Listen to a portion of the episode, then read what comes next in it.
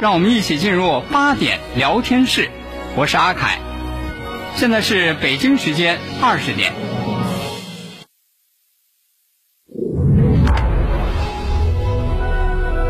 您现在收听的是济南新闻广播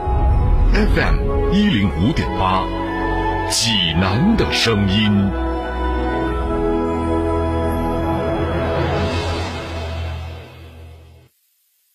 新闻无论大小，你想听咱们就聊，评论不在多少，说到点子上就好。每晚八点，欢迎收听八点聊天室。各位听众朋友，晚上好，这里是 FM 一零五点八济南新闻广播，欢迎来到八点聊天室，我是阿凯。我是大猫儿，这个，你说谁年轻的时候没有过在那个爱情的路上失望摔倒的时候，都有啊，是？吧？说哪哪能说说，哎呦，你你就就这么容易就把你那个生活当中那一半儿就找着了？肯定不会，还吧是要有一些时间，有哎一些磨砺的。尤尤其是那年轻的时候啊，说说起谁来的呢？小江，小江咋了？哎，小江儿，这个我听他说啊，嗯我听他说，他说也是，他说那个上大学的时候，就那刚开始说，哎，就特别喜欢他们那个班里那个女同学，嗯你喜欢喜欢，然后喜欢就表白呗，嗯，可是呢，给人说好几次，小女孩儿啊，人家对小江不来电，哦，找各种各样的理由，就不和他交往。哦可小江执着呀，哎那时候反正也年轻，说，我觉得你爱追求爱情这个事儿，嗯，我只要是执着，我总会感动他的。哎，果就是要打动别人。哎，说这我我得执着。果不其然，嗯，这个追了好几次之后呢，把女孩儿给打动了。嗯，女孩儿就给小江说说呢，哼哎呦，我看你这么执着哈，我看你这么执着，干脆吧，嗯，干脆这样，哎，我也给你最后一次机会。嗯，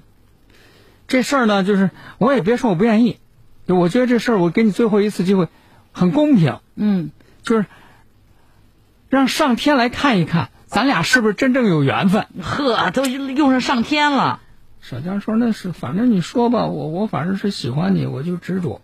嗯”姑娘说：“干脆来。”这一天，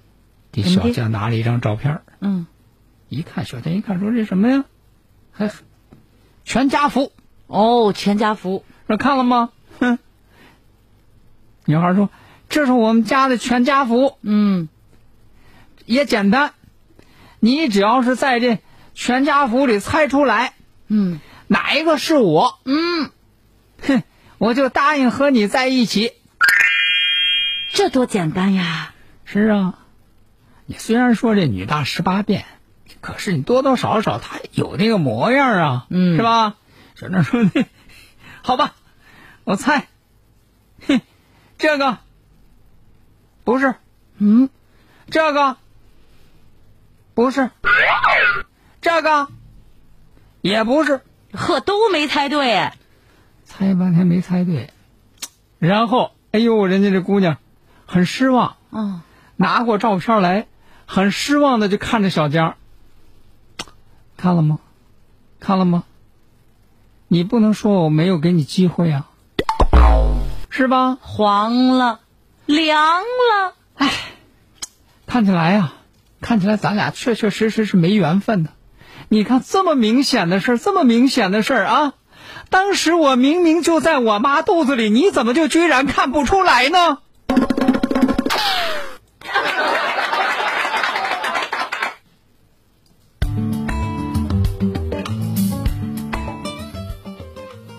人家明明就在他妈肚子里，你怎么就看不出来呢？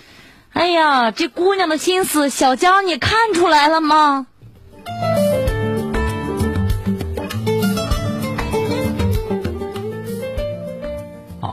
接下来呢，咱们还是继续来关注一下和这个两会有关系的内容。呃，前一段时间，咱们在这个新闻里头啊，也看到各地都是发生了一些有一些那个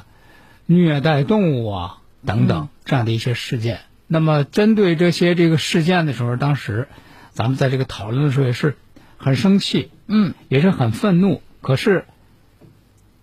在目前的情况之下，咱们国家确确实实没有专门针对这个虐待动物、这个动物保护方面这一些法律。就是这些人在做了这样一些虐待动物的这个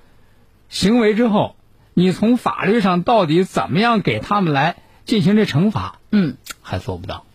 那么针对这个情况呢，这个全国来自广东的全国人大代表，他本身呢也是这个律师行业的这个从业人员，呃，朱烈玉，他就建议制定一个反虐待动物法，从这个法律层面呢来对这个虐待动物进行有效的制约和引导。嗯啊，那么他的这个反虐待动物法的这个建议稿呢，有这么一些内容：一个是明确了对各类动物的反虐待措施，也规定了反虐待动物的一般措施，针对这个动物运输啊、动物屠宰啊、动物医疗啊这方面这个反虐待措施等等。那么他认为呢，他说，你看这个建议制定这个反虐待动物法呀、他觉得这个法呢需要有一定的这个社会基础，嗯也不可能是一蹴而就。对，他认为呢，在这个正式立法之前，可以把对虐待、虐杀动物的处罚先给它纳入到《治安管理处罚法》的这个适用范围。就是过渡一下。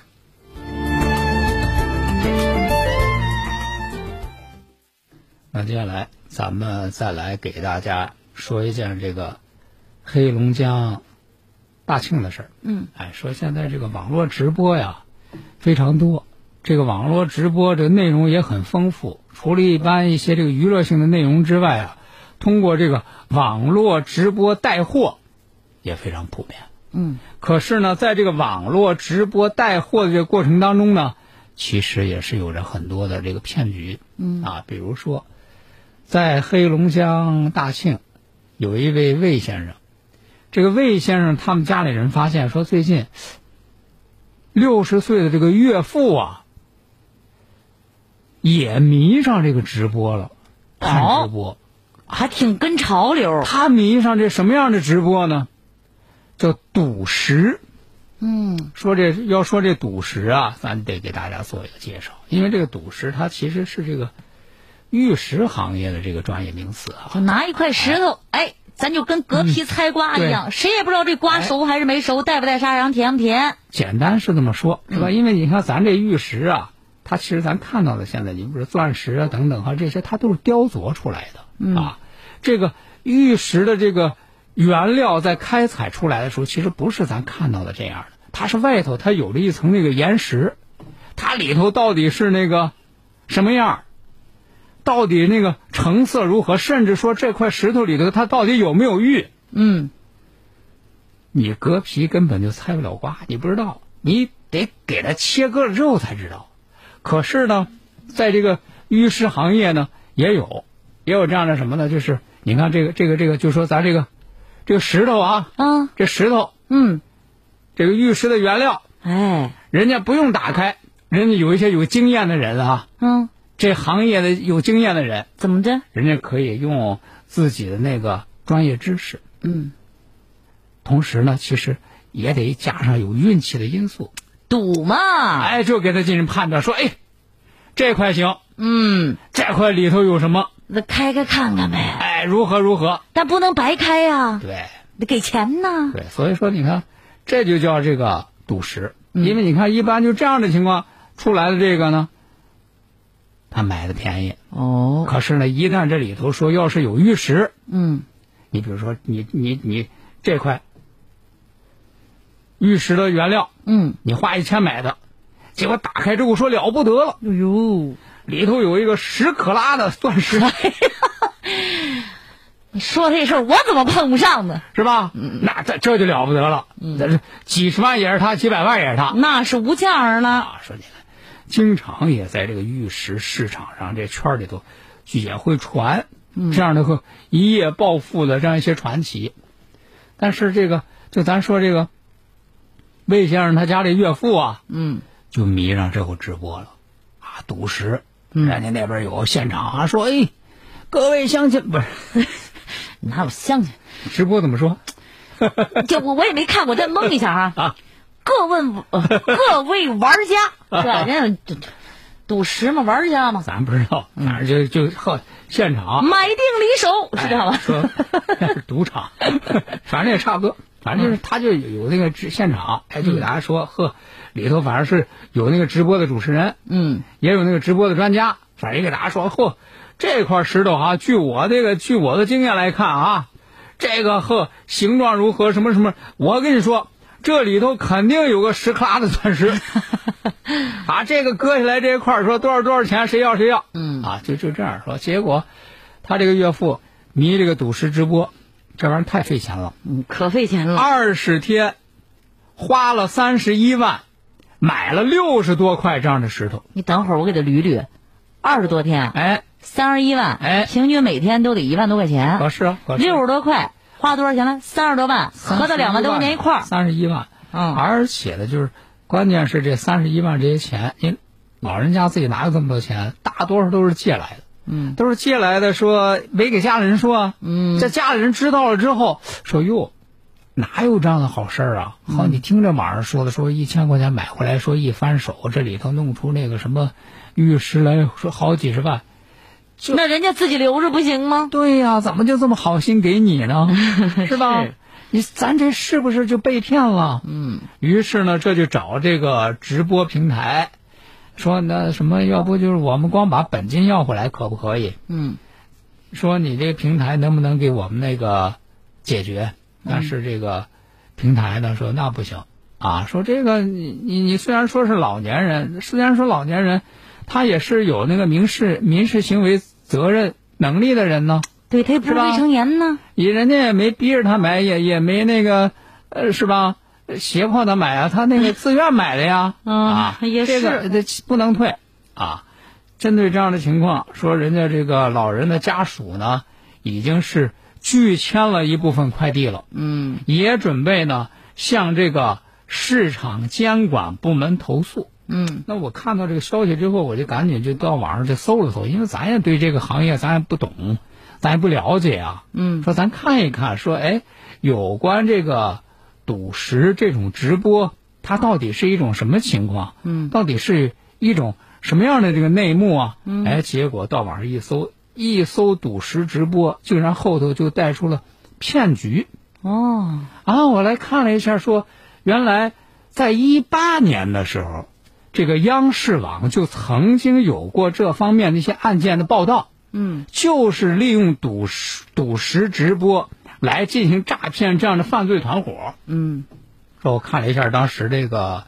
央视介绍这个案例呢，是发生在这个福建，哎，说他那个就是说这个这个直播平台里的那主播呀，嗯，号称是赌石专家， 哎，要真是专家，就舍不得把这砖扔给你了。然后呢和人家有有现场，现说现场在哪里呢？咱们都知道说云南那边说云南缅甸啊，嗯，不都说出玉石多吗？是说呵，人家这个直播现场就在云南的一个玉石毛料市场，啊，人家那边有专门进行这样的这个交易的市场。让你一看，你看就地取材，我就在云南，就在这个交易市场。嗯，你看哈，我这儿有各种各样的，这这都是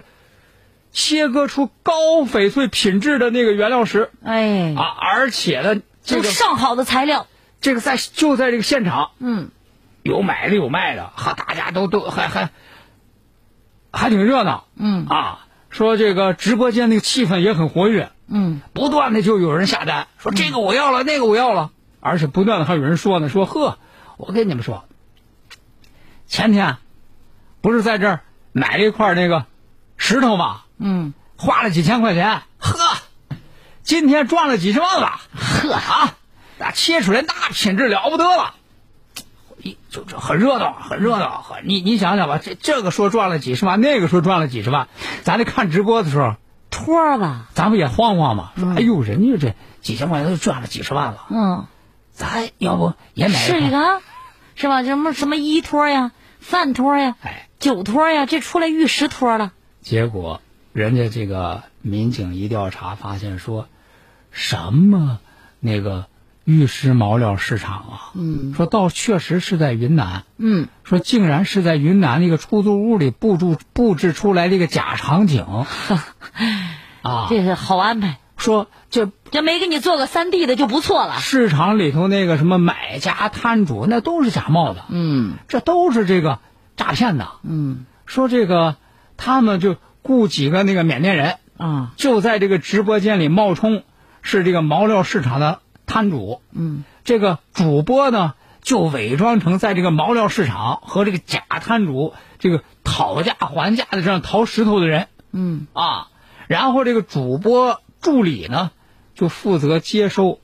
他背后他有运作的公司嗯啊，背后运作这个公司是福建的一家珠宝公司，就接收那个公司里给他传过来的。你比如说，就这东西，这个受害者的心理价位是多少，然后那个摊主就会哎，开出相应的价格，嗯其实就是设了一个局，嗯，这一帮子人设了一个局，自导自演就等你上钩呢，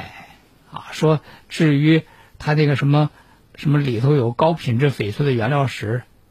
那哦个我跟你要说不就是以次充好，嗯要不根本就是假的嗯，啊，你没法看去了，所以说，你看，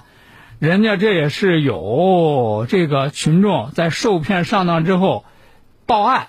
报案之后呢，警方是进行了这个侦破，说是这这是一八年的事儿，说当时这个福建警方在现场就抓了这个犯罪嫌疑人一百三十多人。所以说呢，就是还是得给大家说，就是现在在这个网络直播的这个时代啊，也得小心，千万不要上当受骗。济南市森林防灭火指挥部提醒您：严禁烧荒、烧地堰和野外焚烧秸秆、枯枝落叶、垃圾；严禁携带火种上山；严禁上坟、焚香烧纸，违者一律依法惩处。 FM 一零五点八，济南新闻广播。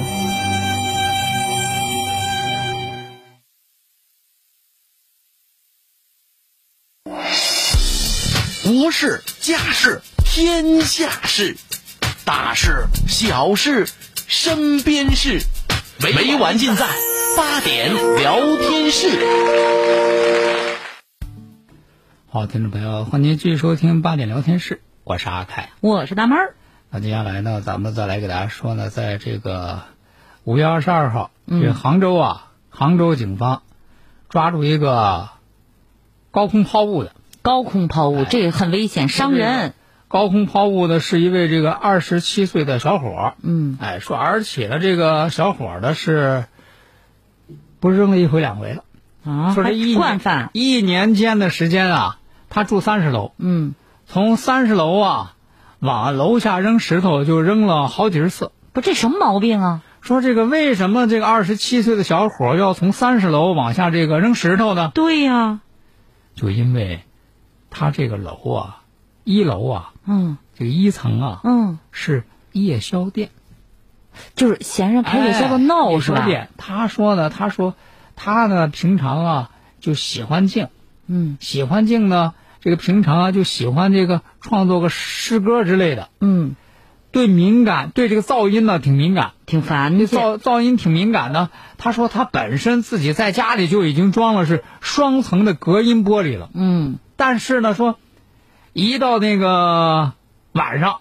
下头是那个夜宵店嘛，嗯，说他住三十楼，说听觉着还得闹呢觉觉得那个下头还是闹，还是闹。还是闹，说这个这这就烦烦，说怎么办呢？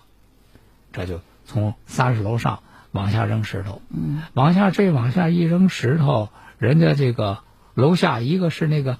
夜宵摊子，嗯时不常的吃着饭，那上头就掉石头，嗯是吧？这砸砸着桌子还好啊，如果万一砸着人呢？那真砸脑袋上麻烦了。然后这楼下这附近还有停着那车呀，嗯他也是往下扔石头，有时候也也把人家那个车给砸了，嗯，甚至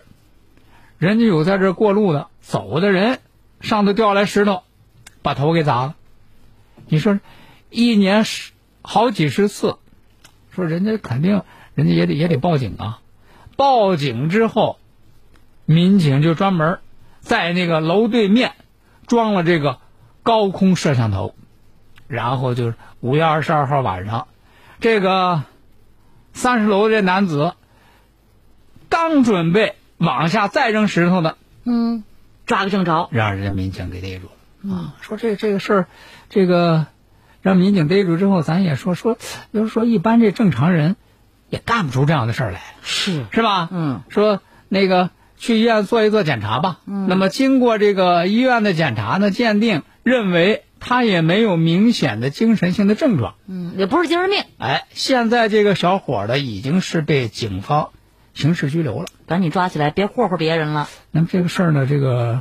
说起来呢，其实也是两面的事儿，嗯因为你看，现在随着这个夏天来临啊，也确确实实有一些那个居民区啊，有点闹有些居民区的那个一楼有一些类似这样的，比如说那个地摊儿啊，嗯，这个夜宵啊，也难免它也带来了一个对周围的这个居民噪音影响的一个问题，是，是吧？嗯，那么面对这个问题，我觉得是两方面的事儿。嗯，你这个对这个小摊儿对这夜宵，应该是加强相关的管理。对，你起码你对周围的居民，你不能造成这个噪音啊、环境啊等等这方面的污染，不能扰民哎但是呢，说说说实话，咱们作为这个居民呢，如果遇到这样的事儿，也应该是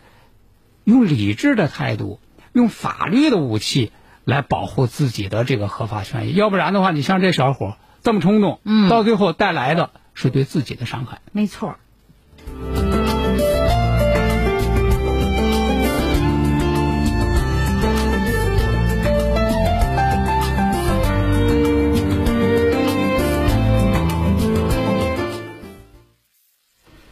接下来，咱们再来给大家说一件发生在这个浙江湖州高速上的事儿。嗯，这个事儿呢，提醒我们，千万别把媳妇儿惹急了，怎么说这话呢？尤其是呢在高速上的时候。这又发生什么了？说这事儿是五月二十三号，五月二十三号这个。人家这个浙江湖州高速交警啊，在这个路上巡查的时候说：“哟呵，说不对，怎么了？在这个应急车道上啊，嗯，有一个男的在那儿走，哦行走。人说哟，这个不对，你这个高高高速上不能上行人呐、嗯，是吧？对这个应应急车道它也是给那个应急车辆走的呀。这对个这高速上可不能上行人，这个很危险呐、相当危险。这就赶紧停下车来说那那个什么那个同志，您您先上车，这个应急车道这个不能走啊，不能。走，这上来之后，这就得问呢、说什么情况？啊对呀、说这这附近这周围也没有说是个是是上道口啊入口，你是怎么上来的呀？嗯，嘿 我怎么上来的？我那坐车呀、哎，不是你坐坐车怎么就走着那呢？哎对呀，你怎么又下来了？嗯，原来呢，说这个男子啊姓陈，当天呢是和妻女从上海走高速，要回湖州，嗯，湖州是家，结果没想到说就在这个途中啊，也不知道为什么事儿，嗯，和媳妇儿俩人吵起来了。掰了。当时是媳妇儿开车，他在副驾驶，嗯，结果吵着吵着呢，这媳妇儿就给这老公说，说那什么呢，我累了，嗯，也不不行，我累累了，我不开了，哦，你那什么，你下车来，过来，你替我，你开，你看，这就，这陈先生说那好吧，你累了，是不是情绪不好呢？我开吧，我开吧。然后这是开门，这是下车，没想到这开门下车想要换到另一方，换到驾驶那边啊，刚一下门，下了车关上门，这媳妇儿一踩油门，扬长而去，把他扔这儿了。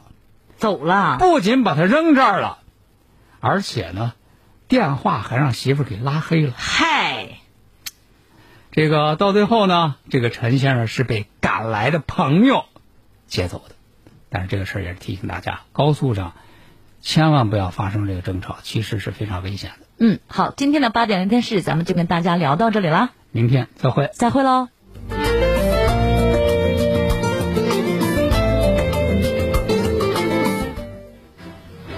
当疫情骤然来袭，出征的号角响起，山大二院一百四十六名白衣天使义无反顾地冲到湖北抗疫前线，为打赢湖北保卫战无私奉献着光和热。山大二院原湖北国家医疗队队长马承恩，医学精神无微不恶，国家有招，使命必达。我想衷心地感谢所有的队员们，他们有视死如归的大无畏精神，又一次完美地诠释了什么是医者仁心。他们用赞扬我我必胜的担当奉献精神，谱写了一曲人间大爱的壮美诗歌。身边的榜样，前行的力量。大型公益宣传平台榜样。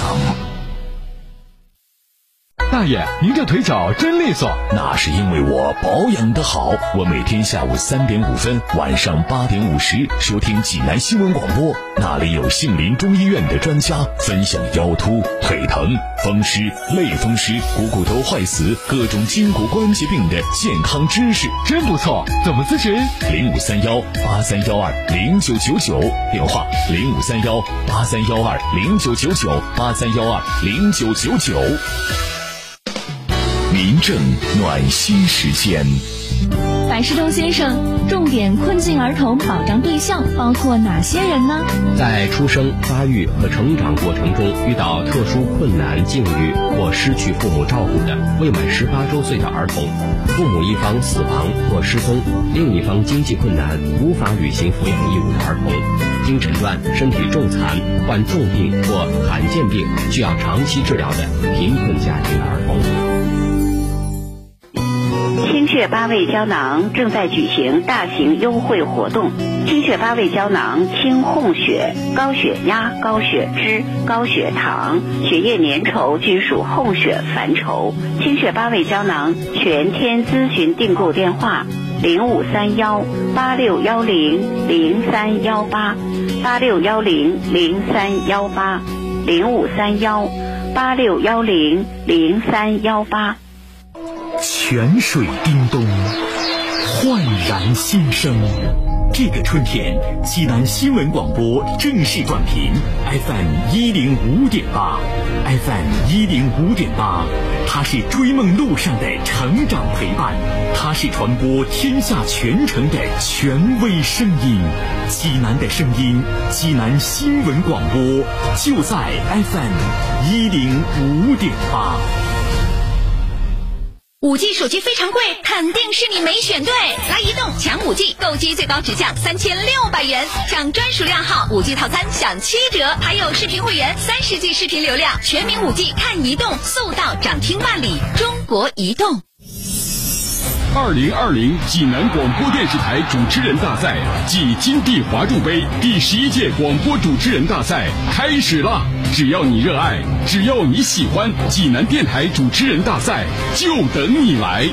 我刚读大学，还没毕业怎么办？我快大学毕业了，但不是播音主持专业，能参加吗？